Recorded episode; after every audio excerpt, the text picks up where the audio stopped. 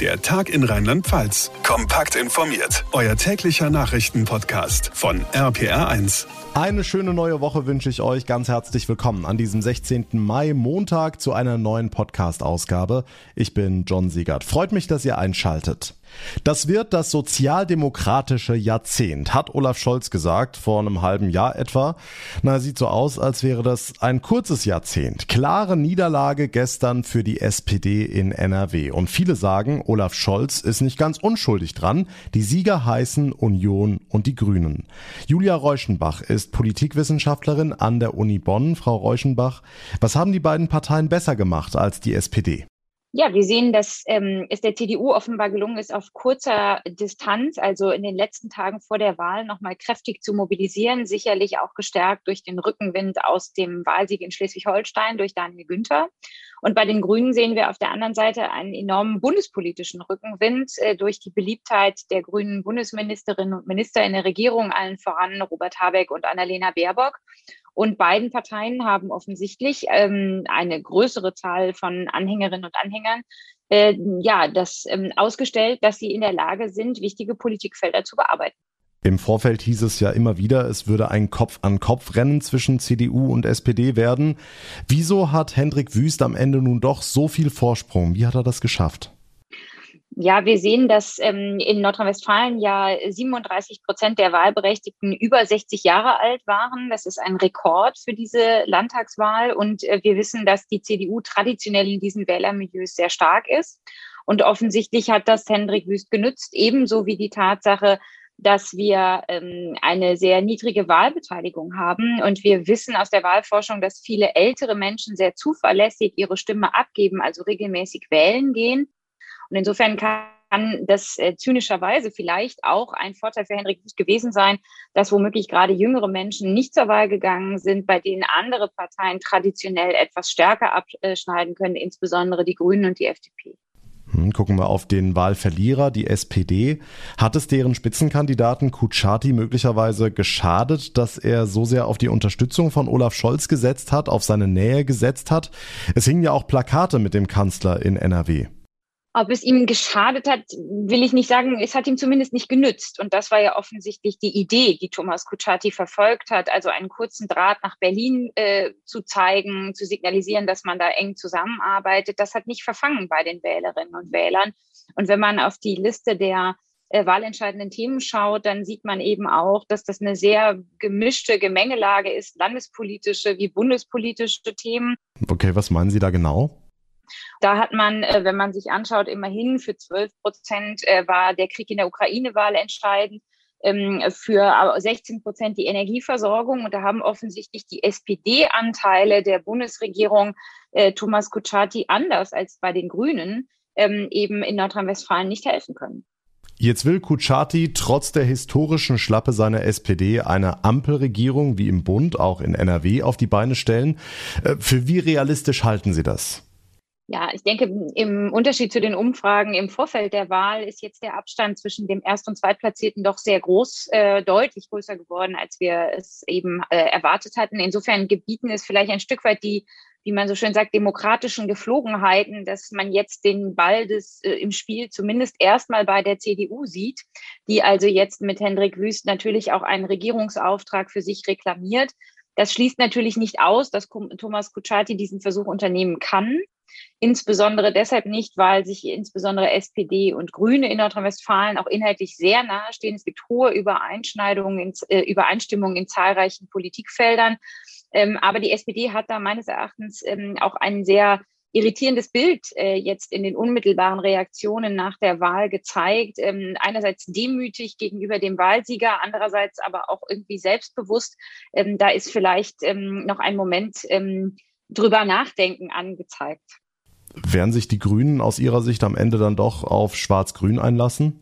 Also Schwarz-Grün ist sicherlich nach diesem Wahlabend die wahrscheinlichste Option, äh, insbesondere weil ja auch Hendrik Wüst äh, ein, man muss sagen, auf den letzten Metern Wahlkampf gegen seinen bisherigen Koalitionspartner, die FDP, äh, geführt hat. Die FDP hat massiv an die CDU verloren, wurde, das muss man sagen, abgewählt aus diesem bisherigen Bündnis. Ähm, insofern spricht sehr vieles dafür, dass beide Wahlsieger jetzt miteinander in ein Bündnis gehen. Ähm, allerdings, glaube ich, muss man differenzieren in der Frage, was wollen diejenigen, die in der Partei ähm, Ämter bekleiden und was will die Parteibasis? Und da sehen wir eben, dass es durchaus äh, gerade bei den Grünen natürlich massive Vorbehalte gibt gegen ein schwarz-grünes Bündnis. Äh, nicht zuletzt, weil man in den vergangenen Jahren in Nordrhein-Westfalen, wenn man nur mal ein Stichwort nimmt, Hambacher Forst etwa, ähm, durchaus schwierig miteinander äh, interagiert hat. Aber ähm, natürlich, ähm, die Grünen wollen regieren, sind gestärkt und Henrik Wüst muss sich zumindest sicher sein, dass im Falle einer schwarz-grünen Regierung die Grünen auch wichtige Ressorts ähm, für sich beanspruchen werden, weil sie eben heute wirklich nochmal sehr deutlich, also mit einer Verdreifachung ähm, nahezu zugelegt haben. Nun wird die NRW-Wahl ja häufig als die kleine Bundestagswahl bezeichnet. Sie hat enorme Strahlkraft nach Berlin. Was bedeutet der Wahlausgang für die SPD auf Bundesebene? Ja, man wird natürlich ähm, wie immer in solchen Fällen auch das Signal aussenden, das sei in erster Linie eine Landtagswahl gewesen. So funktioniert das bei allen Parteien, nicht nur bei der SPD. Ähm, aber natürlich ähm, muss man sich fragen, das von Olaf Scholz in äh, 2021 ausgerufene sozialdemokratische Jahrzehnt erleidet jetzt doch einen zweiten herben Rückschlag nach der Wahl in Schleswig-Holstein. Ähm, wohin das führt?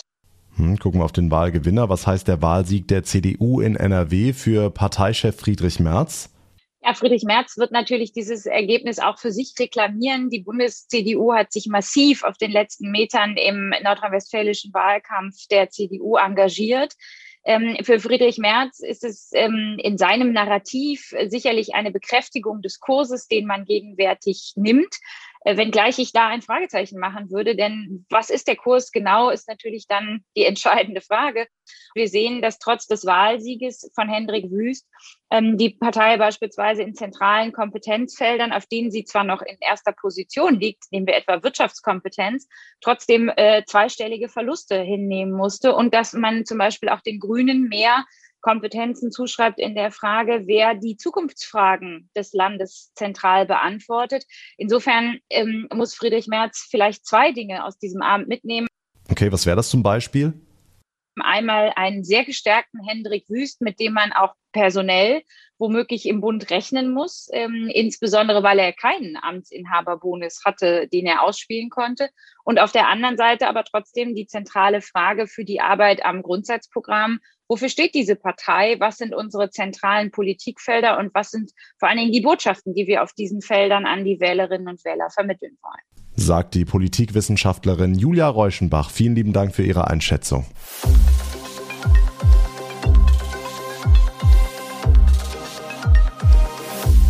Ja, nach diesem wunderschönen und sonnigen, heißen Sommerwochenende wüten zum Wochenstart heute einige heftige Gewitter über Rheinland-Pfalz. Wir ordnen das Ganze für euch ein mit unserem RPA1 Wetterexperten Dominik Jung. Dominik, heute Nachmittag ist ja vor allem im Norden von Rheinland-Pfalz einiges runtergekommen. Ja, Bad Neuenahr-Ahrweiler hat heute Nachmittag den meisten Regen abbekommen. Bei einem Gewitter fielen binnen zwei Stunden 41 Liter Regen pro Quadratmeter. Das war dort eine halbe Monatsmenge, die nur binnen zwei Stunden runtergekommen ist. Zugleich wurde es am wärmsten Richtung Bad Kreuznach. Dort wurden 28 Grad gemessen. Jetzt zum Abend hin, da gibt's noch ein paar Schauer entlang des Rheins, vor allen Dingen im nördlichen Teil von Rheinland-Pfalz, aber aus Westen, aus Frankreich, da lockern die Wolken schon wieder auf und zum späteren Abend kann sogar hier und da noch mal die Sonne rauskommen und morgen ist es dann überall wieder freundlich, trocken und sommerlich warm. Wobei sommerlich warm auch nur für zwei Tage gilt. Richtung Wochenende wird's ja für Mitte Mai schon ungewöhnlich heiß. Ja, also die Lage, die sich morgen entspannt oder Mittwoch, die sollte man nicht unterschätzen, denn zum Donnerstag wird's dann richtig warm bis heiß in Bad Kreuznach, in Worms, in Mainz. Am Donnerstag teilweise bis zu 31 oder 32 Grad, am Freitag 33 Grad sogar möglich und jeweils nachmittags müssen wir mit heftigen Schauern und Gewittern rechnen. Da kommen aus Frankreich und Belgien neue Gewitter aufgezogen und da ist dann teilweise auch Starkregen mit dabei, Sturmböen, Hagel, das volle Programm, aber mittendrin, da scheint auch mal längere Zeit die Sonne und es ist wirklich hochsommerlich warm bis heiß. Das sind Temperaturen, die erwarten wir normalerweise erst im Juli oder im August. Und die aktuellsten Wetterinfos gibt's jederzeit natürlich auch bei uns im Programm bei APA1. Dankeschön, Dominik Jung. Dass wegen des Krieges in der Ukraine Menschen flüchten würden, das war klar. Dass sie nicht nur, aber eben auch in Deutschland so problemlos aufgenommen werden, da gab es manchen Zweifel. Mittlerweile ist der komplett ausgeräumt. Knapp 700.000 Menschen haben mittlerweile in der Bundesrepublik Zuflucht gefunden. 35.000 sind es in Rheinland-Pfalz. Das Integrationsministerium in Mainz sagt, läuft. RPA1-Reporter Olaf Holzbach, wie schaffen wir das eigentlich mit der Verteilung im Land? Gibt's da einen Plan? Also es gibt Sollgrößen für die Aufnahme, die richten sich immer nach der Einwohnerzahl. Damit müsste zum Beispiel Ludwigshafen mehr Menschen aufnehmen als der Kreis Cochem-Zell. Ist tatsächlich aber nicht so. Das ist, sind Entwicklungen, wo wir zum jetzigen Zeitpunkt, muss man schon sagen, auch nur drüber spekulieren können, worüber, woran äh, das liegt. Wir haben natürlich auch Anhaltspunkte. Da gehört der Kreis Cochem-Zell dazu, gehört aber auch der Rhein-Lahn-Kreis dazu, dass dort viele Spätaussiedler leben. Da kann es natürlich auch viele familiäre Anknüpfungspunkte an die Ukraine geben. In Integrationsministerin Katharina Binz. Fast 1000 Flüchtlinge sind es im Kreis Koch-im-Zelt, doppelt so viel, wie er aufnehmen müsste, aber auch die Kreise Kaiserslautern und Altenkirchen liegen weit drüber. Sagen wir mal, es würden doch zu viele. Was passiert dann? Ja, dann würden die umverteilt. Das macht dann aber das Land. Kam bislang nur ganz selten vor, wenn die Leute hier niemanden hatten und dann können sie halt auch ins Saarland weiterfahren. Andernfalls nochmal die Ministerin. Dann prüft die Ausländerbehörde vor Ort, ob es dennoch Kriterien gibt, die dann dazu führen, dass die Menschen trotzdem in Rheinland-Pfalz aufgenommen werden. Und dazu gehört auf jeden Fall ein familiärer Bezug. Und wir haben unseren Ausländerbehörden auch mitgegeben, dass sie diese Kriterien auch großzügig auslegen und auch wirklich im Einzelfall auch gut. Es ist am Ende auch eine finanzielle Frage. Deswegen hat der Bund auch Hilfe zugesagt. Über 60 Millionen Euro für Rheinland-Pfalz. Zwei Drittel davon gehen an die Kommunen. Kriegsflüchtlinge aus der Ukraine sind willkommen in Rheinland-Pfalz. Die Verteilung funktioniert. Die Infos von Olaf Holzbach. Dank dir. Und damit zu weiteren wichtigen Meldungen vom heutigen Tag zusammengefasst von Noah Theis in der RPA1 Nachrichtenredaktion. Die Ampelkoalition verschiebt die Abstimmung über das Sondervermögen für die Bundeswehr. Die sollte eigentlich diese Woche stattfinden. Grund dafür seien Streitigkeiten innerhalb der Ampel, sagte ein Sprecher der Union. SPD, FDP und Grüne wollen in den kommenden Jahren 100 Milliarden Euro in die Bundeswehr investieren. Dafür muss zuerst das Grundgesetz geändert werden, wofür eine Zweidrittelmehrheit im Bundestag nötig ist. Die hat die Ampel alleine aber nicht, deswegen verhandelt sie seit Wochen mit der Union. Schweden will offiziell NATO-Mitglied werden. Ministerpräsidentin Andersson erklärte am Nachmittag, Schweden werde einen Antrag zur Aufnahme stellen. Zuvor hatten fast alle Parteien im schwedischen Parlament ihre Unterstützung für einen Beitrittsantrag zum Ausdruck gebracht. Außenministerin Baerbock rechnet in den nächsten Tagen mit einer Einigung der Europäischen Union auf ein Ölembargo gegen Russland. Es sei wichtig, dass alle Länder den Weg des Ausstiegs gemeinsam gehen könnten, sagte Baerbock. Der geplante Einfuhrstopp von russischem Öl steht auf der Kippe, weil Ungarn nicht mitmachen will. Es ist wieder Sahara-Staub auf dem Weg nach Europa. Nach Angaben des Atmosphärendienstes Copernicus bewegt sich gerade eine große Staubwolke über den Atlantik in Richtung Westen. Ausläufer davon seien am kommenden Wochenende bei uns zu erwarten. Der Atmosphärendienst verzeichnete in diesem Jahr bereits hohe Mengen an Sahara-Staub. Das halte weiterhin an. Nach der Flutkatastrophe im Ahrtal haben jetzt auch die letzten Bewohnerinnen und Bewohner ein Containerdorf bei Mendig verlassen. Wie die Kreisverwaltung heute mitteilte, gibt es für sie inzwischen alternative Unterkünfte. Insgesamt waren nach der Flut 98 Betroffene in dem Containerdorf untergekommen. In den vergangenen Tagen haben wir ja ganz häufig über Streiks und die Probleme bei den Kitas in Rheinland-Pfalz gesprochen. Heute steht aber mal die gute Arbeit in den Kitas im Fokus. In Berlin wird am frühen Abend der Deutsche Kita-Preis vergeben und gleich zwei Einrichtungen aus Rheinland-Pfalz haben es ins Finale geschafft. RPA1-Reporter Sebastian Hoffmann in Pleit und in Gillenfeld werden heute ganz fest die Daumen gedrückt. Einmal für die Familienkita Emmaus in Gillenfeld und die Kita St. Willibrord in Pleit.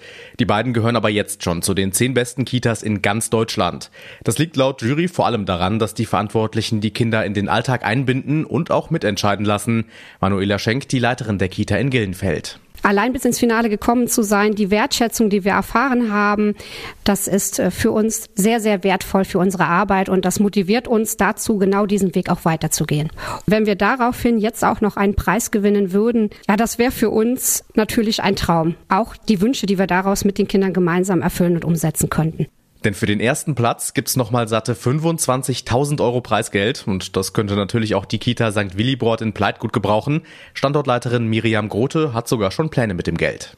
Die Kinder und wir Kollegen sind uns alle einig. Wir würden uns im Außenländer ein neues Spielgerät wünschen. Da wird es langsam Zeit, was Neues reinzubauen. Und ähm, deshalb hoffen wir auf die Preisgelder. Die Entscheidung beim Deutschen Kita-Preis fällt dann voraussichtlich so gegen 19 Uhr. Und wer das Rennen am Ende gemacht hat, erfahrt ihr natürlich dann hier bei uns. Dankeschön, Sebastian Hoffmann. Wer erinnert sich noch an die eigene Jugend oder kennt es vielleicht auch von den eigenen Kindern? Party zu Hause, Musik wahnsinnig laut aufgedreht, so lange bis irgendwann die Polizei vor der Tür steht. Das ist dann immer ein bisschen peinlich, eine sehr unangenehme Situation. Die Nachbarn, die gucken schon aus dem Fenster. Das weiß seit gestern Abend auch NRW-Ministerpräsident Hendrik Wüst. Die CDU-Party in der Düsseldorfer Parteizentrale nach dem Wahlsieg ist, sagen wir mal, ein bisschen aus dem Ruder gelaufen. Irgendwann stand das Ordnungs Ordnungsamt vor der Tür, nachdem sich viele Anwohner dort und bei der Polizei beschwert hatten. Ende der Party, die Musik wurde abgeschaltet und wir lernen, auch ein Ministerpräsident und seine Partei müssen sich an die Nachtruhe halten. Vielleicht war das auch besser so, denn heute waren ja auch wieder einige wichtige Termine. Und das war der Tag in Rheinland-Pfalz für heute. Ich würde mich sehr freuen über eure Bewertung, zum Beispiel bei Apple Podcasts oder bei Spotify. Und wenn ihr uns folgt, uns abonniert, das geht auf jeder Plattform oder auch bei Instagram, da haben wir einen eigenen Kanal, dann bleibt ihr immer auf dem Laufenden. Mein Name ist John Segert. Ich bedanke mich ganz herzlich für eure Aufmerksamkeit, für euer Interesse. Wir hören uns dann morgen Nachmittag wieder in der nächsten Folge. Bis dahin eine gute Zeit, einen schönen Abend und vor allem bleibt gesund. Der Tag in Rheinland-Pfalz, das Infomagazin, täglich auch bei RPR1. Jetzt abonnieren.